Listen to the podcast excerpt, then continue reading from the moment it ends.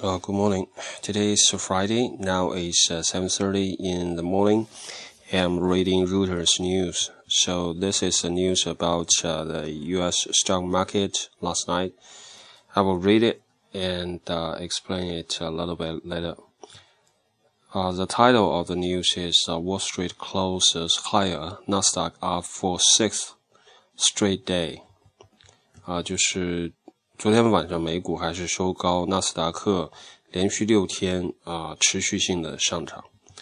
Uh, the first paragraph, Reuters, stocks closed higher on Thursday with the Nasdaq rising for a sixth straight day as investors uh, looked past disappointing data on consumer spending, chalking the weakness up to weather instead of uh, weaker fundamentals. 呃，这是第一段。呃，stock closed higher on Thursday，星期四美国的股市还是上涨的，with Nasdaq rising for a sixth straight day。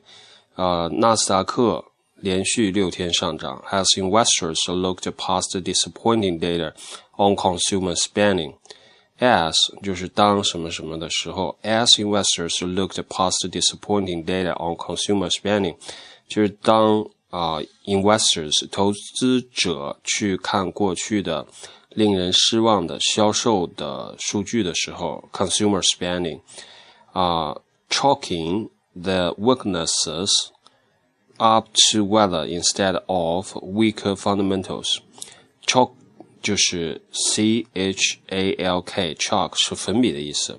然后作为动词的时候，它的意思是就是 把什么什么划入什么什么，或者给什么做标记，就是两个，一个是做标记，还有一个就是像记账一样，还有比赛的积分啊，这个是甲队赢了，那个是乙队赢了一分，就是把它进行分类，chalking the weakness up to weather instead of weaker fundamentals。就是把这个令人好像有一点沮丧、失望的这个 consumer spending 啊，消费的一些啊数据呢不好，归因于 weather，就是 chalking the weaknesses up to weather instead of weaker fundamentals，就是把它不好的这个销售数据归因于天气的原因，而不是归因于 weaker fundamentals，就是更弱的、更疲惫的这个经济的。uh, fundamentals 就是基本面。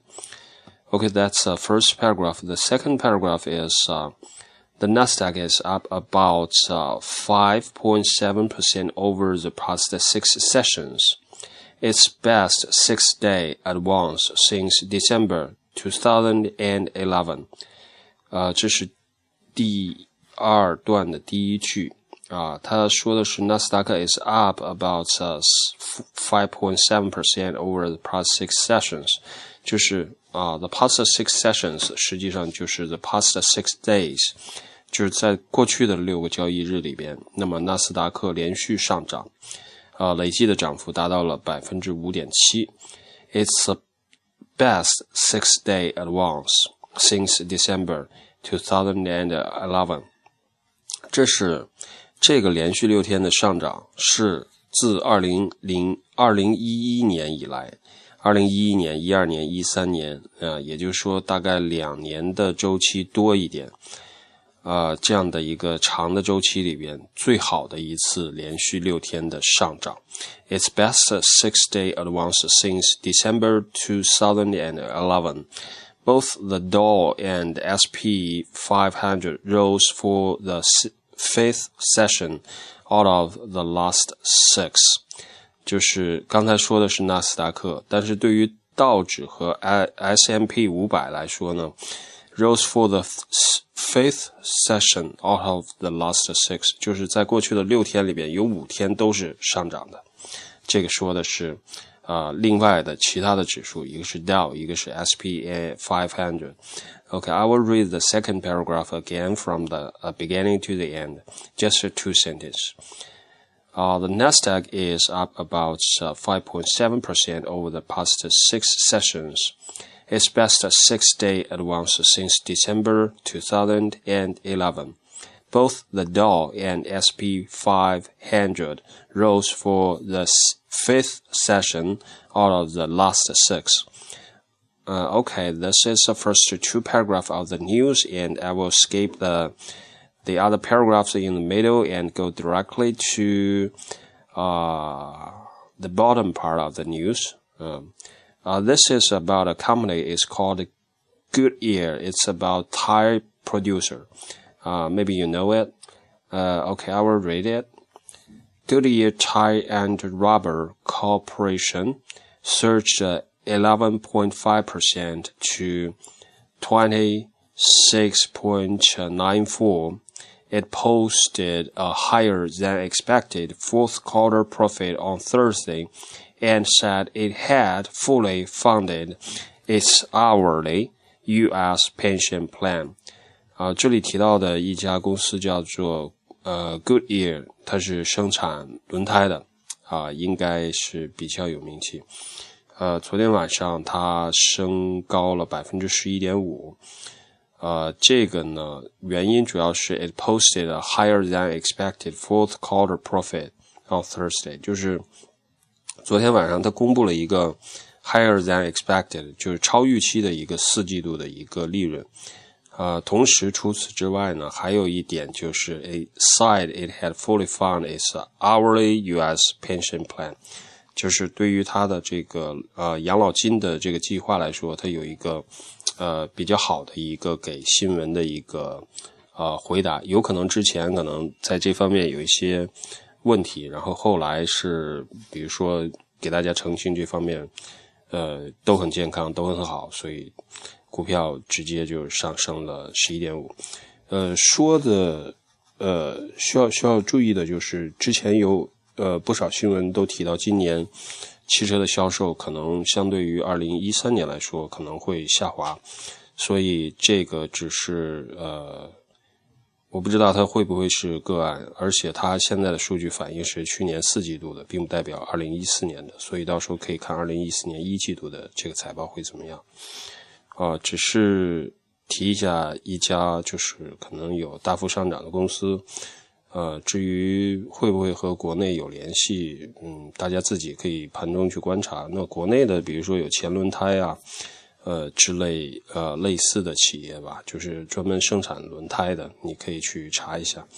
呃，但是不代表这个相关性是一定会发生。但是你如果盘中去观察的话，如果它相关性在盘中有明显的反应，那么你实际上当大资金介入的时候，你是可以追入的。Okay, I will read uh, the other paragraphs of uh, the 382 companies in the SP 500 that reported earnings through Thursday morning.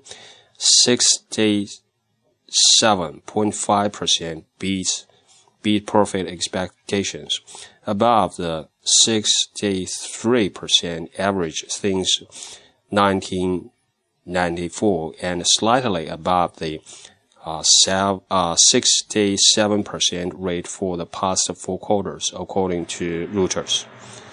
啊，今天放炮的很多，所以可能会有一点呃影响。哦，之所以念这段，它是呃提供了一个 general 的一个数据，就是说它在时间轴上做了一个对比。呃呃，大概这里提到了一些数据啊，of 啊，就是在三百八十二家公司里边，就是 in SP five hundred，就是 SP five hundred 它这个指数里边所列的这个啊所有的公司里边，其中有三百八八十二家的公司。That reported earnings through Thursday morning，就是在呃星期四的早晨的这个时间节点为止，已经报告了它的这个就是盈利，呃，大概有百分之六十七点五的这样的一个比例的公司呢，它的 profit 是它的利润是呃超过原来的预期的。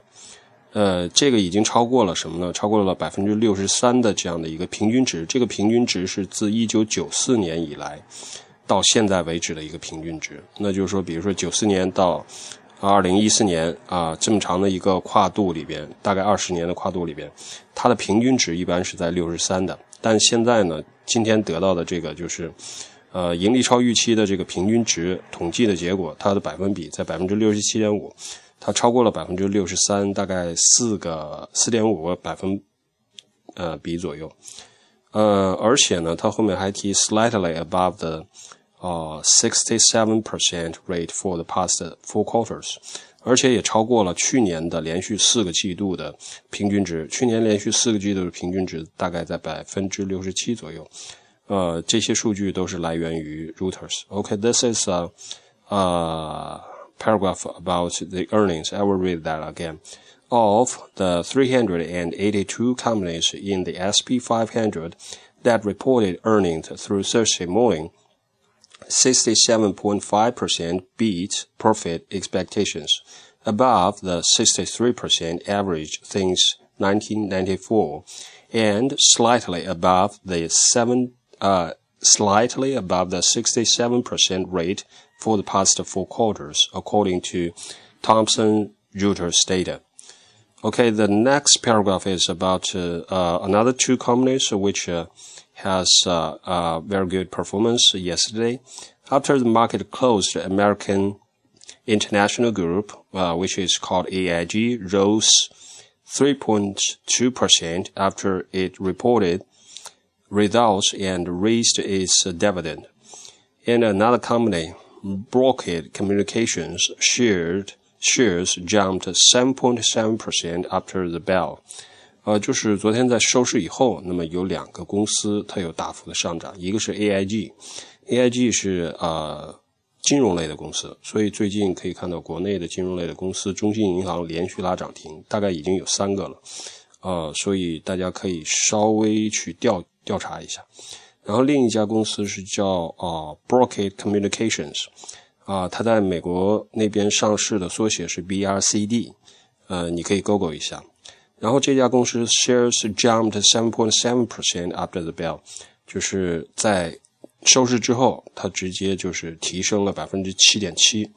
就是我们在收市之后，可能有一些东西还是可以交易的，就是它和市场普通的交易者进行的交易的时间可能不一致。然后这个就说在收市之后这两家公司的一个上涨幅度。